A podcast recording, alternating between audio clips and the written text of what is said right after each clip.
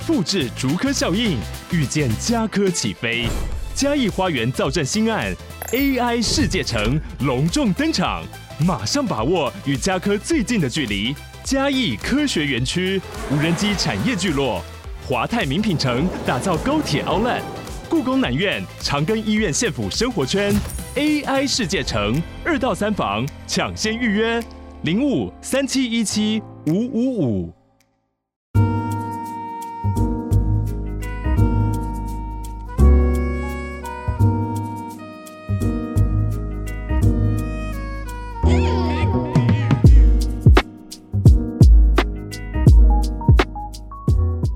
蓝色巨星赞，没错哈，一开始就是想跟大家聊聊《蓝色巨星》这部电影哦，《Blue Giant》啊，一个日本动画电影。OK，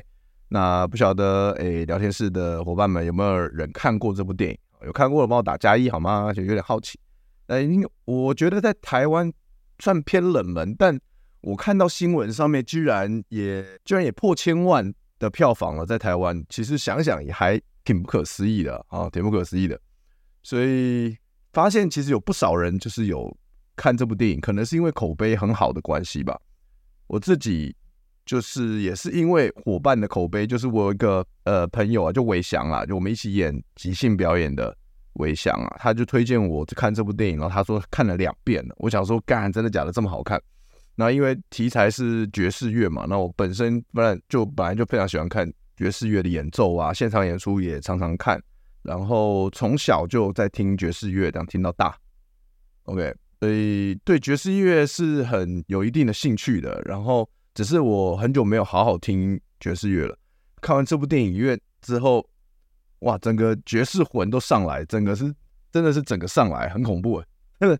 真的，现在每天在家里听都在听那部电影的原声带，就是你们自己去呃各大串流平台打 Blue Giant 都可以找到原声带，我真的听得很爽，真的超级爽。OK，然后这个电影就是我不要剧透啊，因为它还没下档，我就先不爆雷，大家可以继续看。反正这我觉得这部电影呢，不管是音乐啊，还是剧情哦，那还是说这个导演的手法，然后还有它动画的表现，基本上是完全没有可以挑剔的地方，真的是都是最顶的哦，都是最顶的。就像对啊，胖杜说的，昨天去看好顶，真的各方面都是最顶的。所以大家不管你对爵士乐有没有兴趣，但你都可以去看这部电影，它会它会帮助你找到你生命中的热情或者热忱，也不一定。我觉得是非常值得推荐去看的一部电影。然后简单讲一下下，就是它这个电影里面有三个男主角，呃，原本以为是一个主角叫大嘛，吹萨克斯风的，然后另外两个是配角。后来后来发现，诶，其实三个人的戏份都相当，而且没有说哪一个是很明显的主角，它有一点点群戏的概念在这部剧情里面。然后我个人觉得非常好，然后三个角色都有自己的成长曲线，然后分分别在不同幕，就第一幕、第二幕、第三幕。如果我们把这部电影变成三幕戏的话，这三幕分别都有一个角色完成了他的成长曲线。我觉得哇，这这个结构剧本剧本写的太棒了。哎，那可能 聊天室看的人不是很多，但我就讲到讲到这边，那大家还是推荐还没下档，大家有空可以去看，好吧？有空可以去看，OK。Hello，Tiffany 终于跟上直播了。Hello，志明，志明也跟上直播了。嗨，你们好，你们好，Kate 你好啊。聊天室有人在讲这个躺平大师的东西，是不是？昨天也有听好伦评论躺平大师评论好伦的影片，有那支我有看，那支是好伦传给我的嘛，然后我就看了。然后我昨天好伦直播我也有跟一点点啊，我有听好伦讲讲到。这件事情，那我的看法跟好伦差不多啦，那就是反正就躺平大师 J.A.K. 他就出新片了嘛，他在点名这个呃 YouTube 上有在教把妹的一些把妹教练，他们他们的这些这些人的言那个言行举止，还有他们的线上课程啊这样子，那我就不多聊了，反正你们没看过，你们可以自己去躺平大师的频道看。然后我自己觉得整体看下来娱乐性的确是很高的，就像豪伦讲的，因为。他用了那个仿黄子佼的镜镜位嘛，他本身其实，在 YouTube 真的是没人敢做这件事情，这真的只有小屁孩敢做。就是我们我们那个脱口秀演员私底下都讲讲说，哎，干，我们也来拍一个仿黄子佼 的角度的影片，但我们都不敢，没有人敢做，你知道吗？没有人，那只有只有小屁孩就是想到什么做什么。那某种程度，这个地方是有点佩服他了，就是他真的开始敢做嘛。他敢做。然后哦，就是他讲的里面内容，其实有些是真的蛮有趣的。呃，有些东西就是我们都不太敢讲，像好伦就是很多东西我们敢听不敢讲，那好伦就是听你的笑呵呵嘛，说啊不要讲这个啊，怎么记怎么一直讲这个，哎呦，就在讲詹大卫被他老婆 zero out 的事情嘛，啊讲詹大卫这个创业没只出五千块的事情嘛，就是 干其实就是很好笑，因为为什么好笑，就是因为为什么我跟好伦看到那一段都笑嘻嘻，因为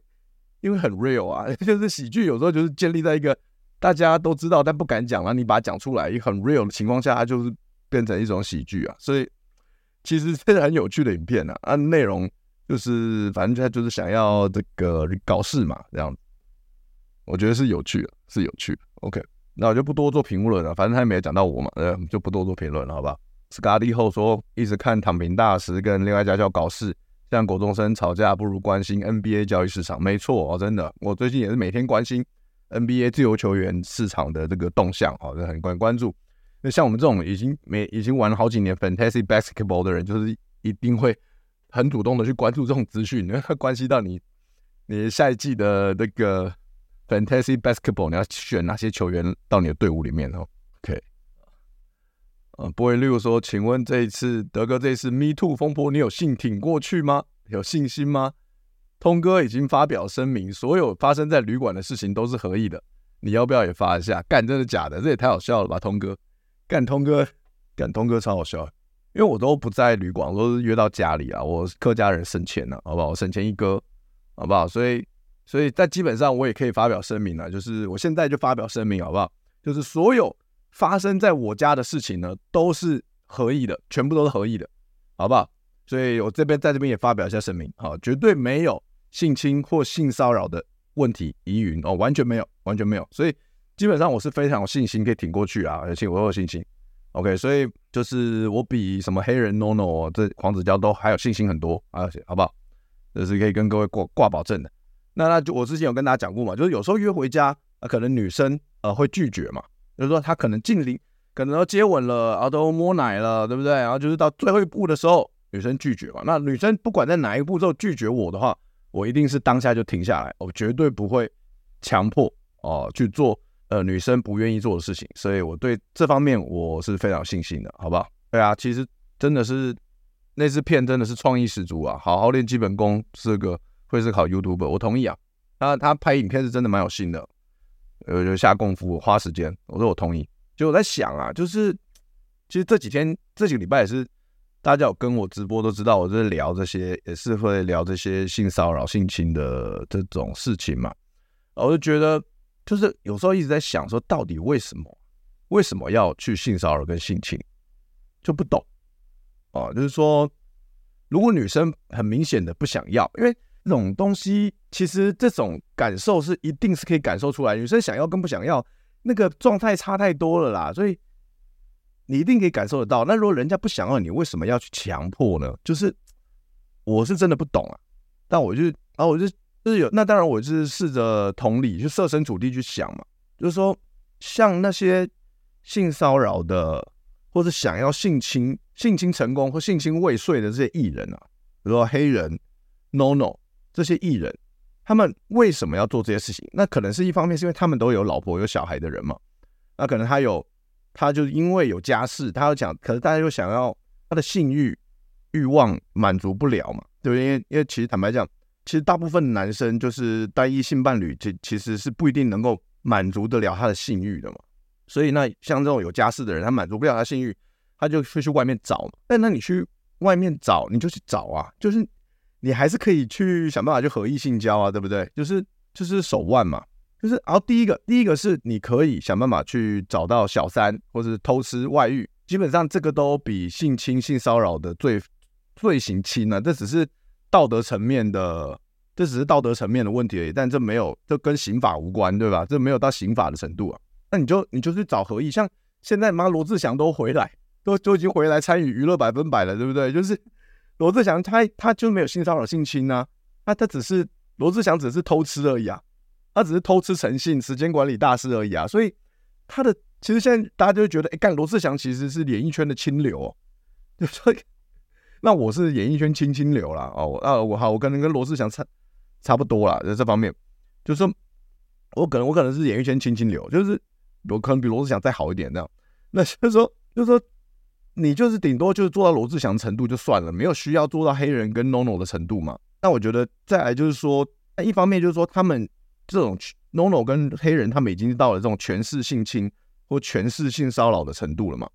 那再来就是他们肯他们肯定是有成功经验，他们肯定是有呃相关的成功经验，所以他们才会用同样的招数一而再再而三嘛。这是我我觉得一定是这样了。那这种成功经验再加上他们这样，他们觉得这样子就可以，那我干嘛要多花心思去呃约跟女生约会呀、啊，然后去吸引他们啊，然后什么把那个就是把流程整个走完啊，再再再打炮啦，然后就是。他们可能是就是没有时间了，可能真的很忙，没有时间，然后很多懒得完成这个步骤，都觉得说以前这样都可以，那我这次这样应该也可以，就是抱着一个偷懒、侥幸、走捷径的心态，所以他们就会发做一连就一直做出这种行为嘛。我觉得，我觉得就是怎么讲，就是我觉得我们男人要学习的就是说，你要其实这都是你的选择啦，就是说你要要稳定性。伴侣还是你要你要你不想稳定下来，还是你你有固定性伴侣，但你忍不住你想要偷吃，其实都是你的选择。但这些东西都只是道德层面，都还不犯法。但是你性骚扰、性侵绝对就是犯法，所以你要至少要避免。我们说法律就是道德层面的最低标，至少要避免自己走到法律层面最道德层面最低标吧。生而为人的标准啊，就是至少至少你要避免走到最低标吧。就一个公众人物混成这样。然后你的道德在最低标，这个干真的是没办法，大家没办法接受了。就是说，其实生而为人，自己这个人都都没办法接受，对啊，所以要控制住自己的小头啊，就是你可以，你可以，你你受不了，你可以买，你可以买春，你可以偷吃，但你不要去强迫女别人嘛，对，就像黑人招数真的是超 low 的，就是干 NONO 已经很 low 了，但黑人我觉得某种程度。啊，一样 low，其实两个人一样 low 了，但就是怎么可以，就是干这个人就很难想象，那这个人他这么形象这么好，然后他这么有权力，也有赚那么多钱，他然后这么有能力，这么认真在他事业上啊，就干，哎，怎么打约炮这件事情，怎么做的这么 low 啊？我操，真的太 low 了，所以所以一定是有成功经验嘛，所以有人不是之前不是有人传说什么黑人可能曾经跟大牙之前可能有交往过啊什么，所以。一定是有这样的成功经验，所以只后来行不通了，然后黑人就想用同样招数去去去洗其他的黑社会美眉嘛，然后黑人就觉得说干，那大家都是靠我吃饭的，所以一定要一定会听我的，这样，所以就要给这样乱来，对啊，设置头上一把刀啊，真的好，所以所以这个这个东西是跟大家分享，哎，我也是跟我自己说啊，就是有时候当你其实尤其像我已经有固定伴侣的情况下，就是有些很多很美好的人事物啊，就是。静就是在旁边呃，好好的静静的观察啊，享受在旁边呃互动啊，想观察就好了。好的，就是说我像我最近上表演课，也是遇到很多年轻正妹啊，那就那就是那就是很多正妹在我旁边啊，那我能怎么样呢？不能怎么样，对不对？就是啊，跟他们聊聊天很开心啊，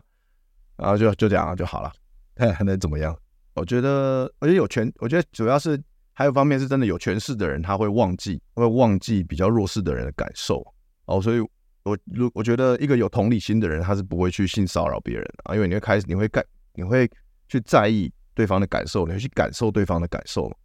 那我们说，其实同理心就是需要一点想象力的。所以，当我们呃跟女生约会的、啊、聊天的时候，我们如果是一个有同理心的人，那女生就觉得，哎，跟我们聊天其实是一个很舒服、很开心的事情，然后会觉得说，哎，你很懂他，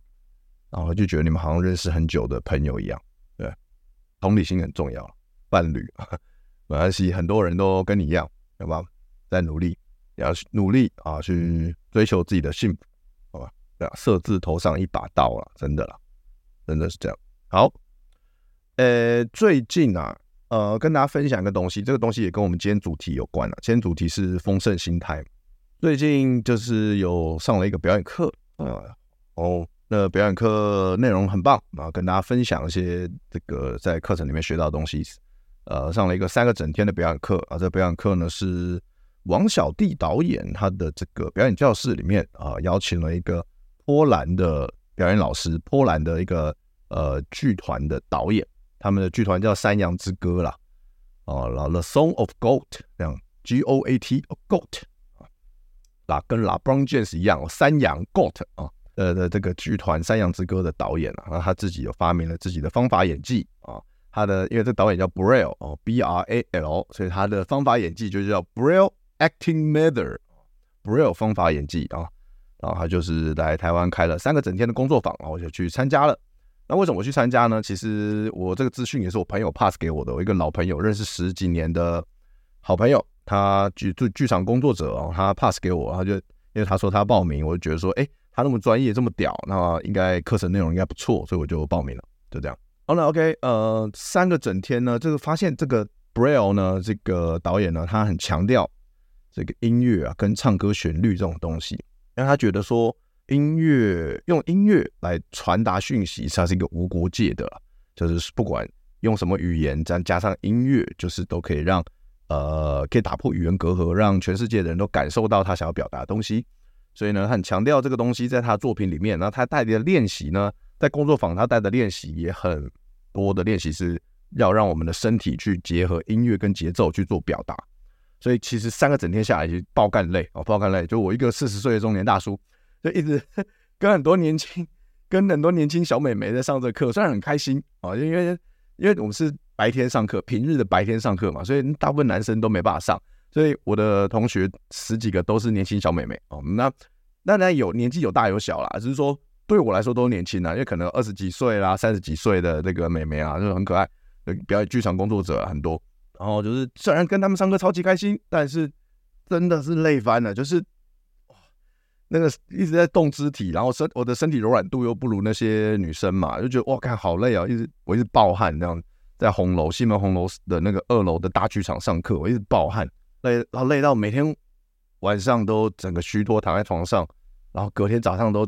全身酸痛，起不了床都，然后不太想起床去上课，就是干太酸痛了，你知道，很辛苦，但是。就是有感受到很多自己有关关于肢体的东西。那有一个有个东西很有趣，就是这个导演其实蛮强调，他说怎么样让你的表演更有趣，其实要做到一个原则叫做 unpredictable，就是意料之外。我觉得哎、这个很有感觉，因为我们喜我们喜剧演员其实我们也是每天在做这件事情嘛，就是我们要做到 unpredictable，意料之外，就。就是因为我们要让观众意料之外，观众才会觉得哇，这个戏有趣，还觉得有趣、好笑，对不对？所以这也是我们喜剧演员一直想要做到的一个一个进一个一个方面啊，一个方向这样子。然后我就想说，我就问老师说，那有任何建议要给我们，就是说怎么样做到 unpredictable 吗？那这边也是跟大家分享，因为。就是不管我们在说，像我是演员，我在台上表演，或者是我们平常跟人家聊天，跟妹子约会，我们要怎么样让妹子觉得我们是有趣的？那我们要怎么做到在约会聊天的时候做到 unpredictable 呢？有一个很重要的观念，就叫做你要让自己不要知道下一步会发生什么事情，就是这样，大家可以明白吗？就是不要。知道下一步会发生什么事情，你要百分之百的活在当下，这样子你就可以做到 unpredictable，意料之外。嗯，其实是听起来好像很简单，但事实上要做到，尤其在日常生活中，你跟一个人聊天的时候，你要做到这一点，其实挺不容易的，对吧？因为你要百分之百的活在当下，你才可以不预先知道下一步会发生什么事情。就是你不要，你不能去预想。下一步我要讲什么？我要做什么反应？我要我要跟妹子讲什么故事？你完全在妹子，尤其是在妹子跟你聊天的时候，你绝对不要先想好，你要全百分之百的用你全身去专注在对方身上，给他你最自然的反应，这才这这样子你才可以做到 unpredictable 意料之外。没错，就是跟即兴剧一模一样。所以你练即兴剧，你练好的话。你就是越来越能够把握到活在当下的那个状态，那你平常跟人家互动的时候，人家都会说，都会觉得，哎，你很有趣，你的反应一是让他感受到意料之外，的确是这样。所以我，所以我练即兴练那么久，所以发现有可能就是为什么妹子跟我聊天的时候，跟我约会都会觉得很轻松，很很舒服，然后愿意被我带领，然后被我带回家，然后合意性交，对不对？一定要合意性交嘛。就我觉得，就是因为我长时间做了这个很很多即兴练习、演即兴剧，还有脱口秀的表演，做做这个有这个喜剧逻辑，所以我知道要怎么做会让女生开心舒服，这样子。哎，所以所以在约会的时候，如果我们先预设好我一开始要聊什么，说什么话题，我一开始先安排好。就你所有东西，我先这个先聊这个，再聊这个，然后最后聊这个，然后最后我还要讲什么感性故事，我故事都先准备好，有没有？就好像这个感觉，就好像你事先写好程式，你已经自动化了，然后啊，我什么时候要碰女生，什么时候聊感情话题，什么时候转到性话题，就是如果你事先都完全按照你的计划流程这样走的话，有时候，就说你没有不懂得变通啊，你不懂得放，你就是你可以先计划好，但你计划好了，你就要把它放下。就是你可以先计划好，但是你不能紧抓着计划不放，这是这是两回事。就是你可以计划，但你不能紧抓着计划不放，这个是两回事，大家分开来。就这些东西，就是我之前在直播跟大家分享哦，你可以先聊天流程是怎样，OK，你们可以记起来，甚至你可以先把你想要、你可能有机会分享到的故事，你先准备好。像我之前跟大家讲，你要怎么样讲出一个让女生感兴趣的故事，你要把你都把它打成逐字稿打好，在家练习好，然后。你就把你准备好了，然后怎么办？你就把它忘掉，就跟我们讲脱口秀一样。我们脱口秀打好逐字稿，记好段子之后，然后我们就要放下，把它忘掉。这样我们在台上，嗯，跟观正面对观众表演，我们好像在跟观众聊天一样的方式，把我们段子讲出来的时候，才会显得很自然、很舒服，好像很在当下的时候，我想好像是我想到什么讲什么，而不是我事先准备好。所以讲脱口秀，跟很多人聊天，跟我在约会的时候跟一个人聊天，其实他的大逻辑、他的逻辑跟大方向其实是一样的。我在我在表演的时候，我在表演的时候，我在我对一百个人表演，但事实上我的焦点就是对，就是少一百个人。其实我对一百个人讲话，其实应该要跟我对一个人讲话的那个焦点是一样的，但一定会有不一样的地方。就是我对一百个人表演的时候，我一定是我的我给我给的焦点一定是少少。左半边的区块少，中间区块少，右半边的区块这样子，呃，不断的切换嘛。我不能只对一个方向表演，这样子我只对一个方向表演，就照不照顾不到其他方向的人，对吧？那我那聊天约会聊天一对一，就是我的焦点只要在他身上就好，比较容易。但大方向是一样。有人说哦，就是执行的时候不要想目标，没错，你也可以这样想，你也可以这样讲，就是说我们在聊天的时候、沟通的时候，我们就是要活在当下，然后。如果嗯，我在当下聊聊聊聊聊聊聊聊到一个部分，哎，因为有的聊天很多时候，有的时候就双方哎刚好没话聊，就是会沉默，会有个沉默嘛。如果这个时候沉默了，但呃你也我们我们两个人应该，如果前面聊得来的时候，其实两个人应该都不会想让沉默维持太久，一定会有人主动打破沉默嘛。因为因为沉默久了会容易尴尬，那尴尬大家是一个不舒服的状态，大家都会想极力避免。所以在沉默的时候。你就可以想哦，刚刚聊这些，那接下来我们好像可以聊这个。这个时候你可以想，因为那个时候你们两个人都没有在讲话，所以你可以想哦，我还可以讲什么？这个时候是 OK 的。但当你们两个人有任何人在聊天的时候，就是活在当下，活在当下就可以了，这样子就不会显得你聊天的过程会显得太刻意啊，太生硬，就太像太像几微这样子。好，再来另外一个就是，身为演员或者身为我们平常在做任何事情啊，其实还有一个很重要的观念，就是我们不要对任何事情有太多的期待。呃，英文叫做 “no expectation”，“no expectation”，对任何事情都不要有任何期待，这样我们就可以更好的专注在过程，而不是结果。只要没有期待，你就不会专注把焦点放在结果；但只要你有一点期待，你就会很容易的把你的焦点就放在结果。我一定要怎样？我一定要，很想要。把带回家，怎样怎样怎样。但其实，当你对这件事情没有期待的时候，怕你被爽约，你都不会难过，因为你没有期待。现在像女生都很忙，对不对？现在很容易，其实你在网络上交友，你很约约，你很容易被爽约啊。就突然啊跟你说哦，我来不了，要给你一堆理由。但你没有期待的时候，就算你被爽约，你也不会生气，你会想说，你还反而觉得干赚到了，我有我多了我多了三四个小时自己的时间，好爽，可以拿来做我自己想做的事情。No expectation，就是说。另外一个，我最近最近那个很多人在讲到的，有一个东西叫做叫什么斯 Stoic，Stoic 是什么啊？嗯，等我一下，我查一下斯多格理论啊，斯多葛心理技术，斯多葛哲学啊。最近大家都讲到这个斯多葛哲学，它有个有一句话我觉得很不错，就是说你要对任何事情，你也可以你要做最坏打算，但你要抱持的最大希望。假设比如说我今天去表演，OK。我会要我要最最坏打算，就是我可能会搞砸，我可能也不能说搞砸，但是说我可能我我这个表演丢出来，可能观众呃不喜欢我的笑话，可能我观众会没什么反应，就我要做最坏打算，但我会抱着最大希望，我希望我的希望是我上台我可以让大家笑得很开心，对，但我我内心要自己做好心理建设，是它有可能会有可能会是这两个方向其中一个，但有可能就是中间不好也不坏，所以。我当我知道 OK 有可能是各种结果的时候，我就不会有任何过度期待，它一定是好的。那会是那反而你你你一直跟自己讲，有时候就是我们呃正向心理学它的一个盲点，就是说如果你太正向，你这个人太正向太积极的话，你反而会给自己很大压力，就说干我很棒，我一定可以，我一定可以，我一定可以大翻全上，我可以我可以，而且我上台自语用为的时候，你的压力会更大，然后你会更难过，你可能会很自责，所以反而。这个斯多葛哲学告诉我们说，你要做最坏打算，但你可以抱持着最大希望。所以结论就是无常，我们都不知道呃人生会发生什么事情，对不对？无常，所以 no expectation，不要有任何的期待。那对别人对任何事情都不要有任何的期待。OK，跟大家分享这个，我觉得这很重要。那有任何问题可以可以丢丢上来。OK，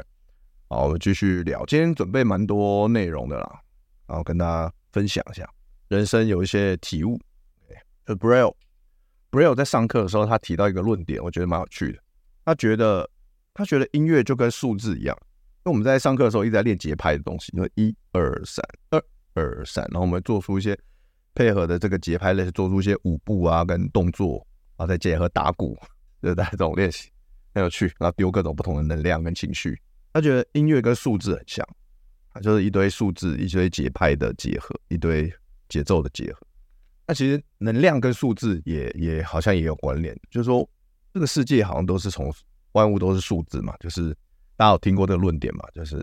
这个世界一切都是由数字组成的，因为这个世界是虚拟的，是被人建构出来的，对不对？伊隆马斯克曾经很多年前就说过，这个他百分之九十九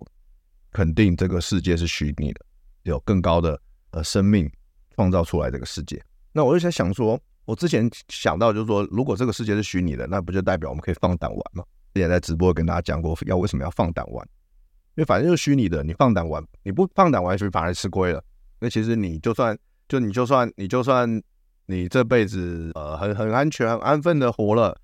然后然后你你离开了这个世界，下次重新投胎再回来，你你之前的记忆都被消掉了，那还是重新过活。就是其实所以基本上你人生就是。你不会记得，因为你不会这个机制是你不会记得你前前世发生的事情嘛？只是少数人他忘了，他没有被清除掉他，他他才记得。但大部分百分之九十九的人都不记得前世在干小。既然是这样的话，你还不如就好好的尽兴的想干嘛就干嘛，用你的直觉，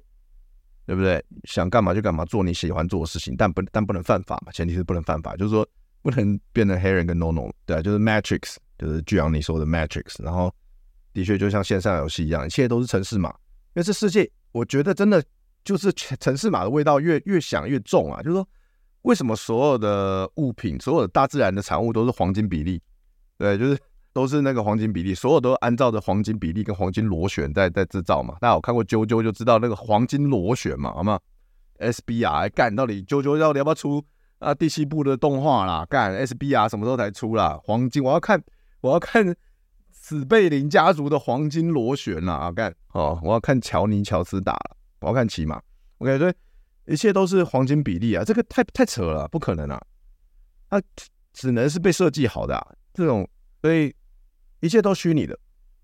嘿，然后就我的造型师 Kimiko，大家应该有在关注我的 IG、Facebook，应该都看过他的照片，因为我每个月都会去找他，然后我们就会合照，然后就会 po，我就 po 文嘛。对，就互惠嘛。然后 Kimiko 已经照顾我八年了，那其实我这中间都是给他请他帮我做造型的，没有没有，他没有收我钱啊，就是其实每次都给他受他照顾，帮我做很漂亮的洗衣剪、烫护，然后最近还帮我处理我的地中海秃头的部分，现在头发都长出来了，真的很感谢他，很感谢 Kimiko，认识他八年了，其实也是我们也没有刻意的装熟，所以我也是，在坦白讲，我们平常也没有什么，除了因为他很忙，他就他业务量真的很大，然后其实他他能力真的很好，技术非常高超，曾经帮蔡依林啊很多很多人做过头发，所以因为他很忙，所以我们平常也不会私下约约干嘛干嘛都不会，我就基本上都是在发廊跟他聊天，跟他碰面。哦，其实所以是这八年是慢慢聊天才越来越了解他这个人，就是他真的是一个奇女子啊，我只能这样讲，那可能也可可能是我这辈子遇过最神奇的人物之一，也不一定。Kimiko 是一个非常神奇的人物。然后他最近就是有接触身心灵的东西，他会跟我分享嘛。然后我一看，他有一次要跟我讲说，因为我之前有跟大家分享过嘛，就是我说，我说我觉得当我付出的时候，我就觉得我很丰盛，我就觉得自己得到很多。然后 Kimiko 就跟我说：“阿德，你要小心你这个想法。”我说：“为什么？我觉得我的想法很棒啊，我觉得很好啊。我付出，然后我，然后我就得到更多价值。”然后他说：“你不需要付出，你也是很丰盛。”他说：“你一出生下来就是很丰盛。”然后那时候我不懂，我想说怎么可能？怎么可能人你一出生下来就是丰盛的？你你一定是你一定是努力很努力学习，然后然后然后专注在自己的事情上，然后有所收获，然后开始付出付出得到回馈，就会觉得自己很丰盛才对啊！我们就我的逻辑是这样啊，就是我们可能可能我们男人就是从小就奴性比较强吧，被教育，然后男人就是奴性更强，就是。就觉得一定要付出这样子，身为一个领导者一定要付出，blah blah blah，就觉得我就觉得我这个逻辑很对啊。我从小接受到教育，大家讲的都是这样啊，付出的人格要更多更开心啊。然后所以我一开始不懂，他说你一出生下来就丰盛的是什么意思？但我觉得我最近好像有比较懂一点，因为我我住在顶楼加盖嘛，就是大家可能有些人知道，我住在顶楼加盖，然后我有个大比较蛮大的阳台，因为是顶楼嘛。其实就是顶楼，也不是阳台啊，一个顶楼。然后常常常常我在室内待闷了，我就会跑出来阳台出来晒太阳，空间很大。那外面就是很多树，因为我住民生社区，民生社区就是老人多树多居多，便利商店多，OK，就是很适合老人养老的地方。公园多哦，我然后我我家就是我阳台一出去，外面就是满满的树，我被树包围，就是我一出门就在做森林浴，然后。然后很多树上就很多小鸟，呃，景。然后因为民生社区它那个有限高啊，因为旁边是松山机场，所以天际线蛮漂亮，天际线很宽广，可以看到很多天空，然后可以看到很多树。就有时候我会觉得我好像有一种住在国家森林公园的错觉，错觉这样，就是很漂亮。然后远远的还看到一零一，我觉得有时候我就是工作闷了，就出来，啊，就就是。阳台冥想啊，晒太阳啊，看太阳，哦，看树，看鸟。有时候鸟会在那个树上这样子，树枝上面这样荡荡摇曳啊，挂在树枝上这样摇曳摇曳，然后可能是因为它动力嘛，这鸟就在树枝上摇，或者在被风吹什么的，那感觉就很像，很像卧虎藏龙的那个 玉娇龙跟那个周润发，有没有？那个在那个树枝竹林那边摇曳这样子，就觉得干很美，觉得。就觉得大自然很美，不管是你看树叶、看树、看小鸟的飞行、啾啾叫，然后看太阳、看云的变化，看很一朵一朵云的在飘、在变化，就觉得大自然不管从哪个角度来看都很美。因为因为我可以理解为什么我觉得大自然很美。我以前没有仔细观察，我不觉得，我现在开始仔细观察，都觉得好美。然后因为。我们人本来就是跟大自然是有紧密连接的嘛，因为我们人也算是就也从大自然的产物嘛，几千万年的演化也会变成我们现在的智人人类这样子。然后我们吃的东西都跟大自然有关嘛，土壤里面种的植物，然后我们吃的是在土壤上奔跑的动物，然后动物也是吃植物，什么鬼？然后我们体内，甚至我看了一篇报道，他说我们肠内的很多微生物跟土壤里面的微生物是。很很多是相似的，所以自然大自然这么美，我们本来就是大自然的一部分。它就是它美到一个让你就是觉得，你就会感受到你的直觉会感受到丰盛，就是那个太阳的能量一年三百六十五天无无限量供应的照耀你，然后那个水是喝不完，无限量喝，对不对？就是我发现，就是这个世界本来就很丰盛，这个世界它预设就是丰盛的，就是说，如果这是一个虚世界是虚拟的，它是一个 online game，那它的资源，它的预设值就是很丰盛，极其丰盛。我觉得是这样。是 如果是用《星海争霸二》做比喻的话，就是你你你你住的地方旁边满满都是黄金矿啊，这种感觉。或者说以《世界帝国》来比喻的话，就是你旁边你你住的地方旁边有超多树，你可以伐伐伐伐伐伐伐木工，一直伐，然后一直爬超多动物，你可以在那边一直他妈的一直在那边狩猎啊，一直在那边采果实，超吃采不完的果实这样子。就是我们的世界预设值就是那么丰盛，而我们的人类的天生具备的能力，我们的直觉就是很丰盛。所以我们的，所以我们的人生预设就是丰盛，所以我就开始理解说，哦，为什么 Kibiko 说你一出生下来就是丰盛？所以我们要了解这件事情，然后我们自然而然就会产生，就会有丰盛心态，就是我们一出生就足够的，我们要相信自己足够，这世界给了我们已经超级多。但当我们的焦点如果向外探求，我们就很容易感受到匮乏。所谓要向外探求，就是说我们常很容易陷入比较嘛，因为我们从小是被比较长大的嘛，小时候比成绩。比家世，对不对？比爸谁爸妈赚的钱多，长大就比干嘛？谁的收入高？谁的成就比较好？我谁的 IG 追踪数比较高？谁的按赞数比我高？就是当你一直把焦点放在这些事情上面的时候，你的心态就极其匮乏。但你常常感受到匮乏的时候，你就会感受到焦虑嘛。当你常常感受到焦虑跟匮乏的时候，对你的身健康是有损害。所以，当如果我们发现我们有这样的一个状态的时候，我们常常感受到匮乏跟焦虑，我们就要开始。不要向外去探求，我们要向内探索。我们透过跟自己独处，透过冥想，透过跟大自然连接，去观察大自然的美，然后我们就会发现，其实我们内心有很已经，其实是我们就发现自己是很丰盛的。我们内心有满满源源不绝的能量出来。我们有，其实我们源源不绝的，我们有很好的创意、很好的想法，源源不绝的冒出来。当你察觉到这件事情的时候，你就会感受到自己的人生有多丰盛啊！这是太。是不是太正能量了？太宗教了？我操，这个大家都受不了了，会不会？怎么变成星云法师台？哎哎，哇，那可能身材是有点像星云法师啊，糟糕，以为是在追东区的 AKA 蔡哥的台，对，哇，真的是今天的东西真的是哇，很身心灵，很正能量，我不知道大家受不受得了，但就是很想跟大家分享这些东西啊。对，大家大家如果受不了，就提问吧，就提一些很世俗的问题啊，提一些。很小头、很小我、很小头的问题都可以，好不好？比如说我要怎么样干到一个妹子，什么之类的啊，也可以啊。我不知道大家听了感觉怎么样，来给我一些回馈。很好啊，哦，有人说很好，偶尔来讲一些这种很深情的东西也不错啊，而不是每集都讲，对不对？偶尔可能我觉得自己我自己也需要一些这种东西。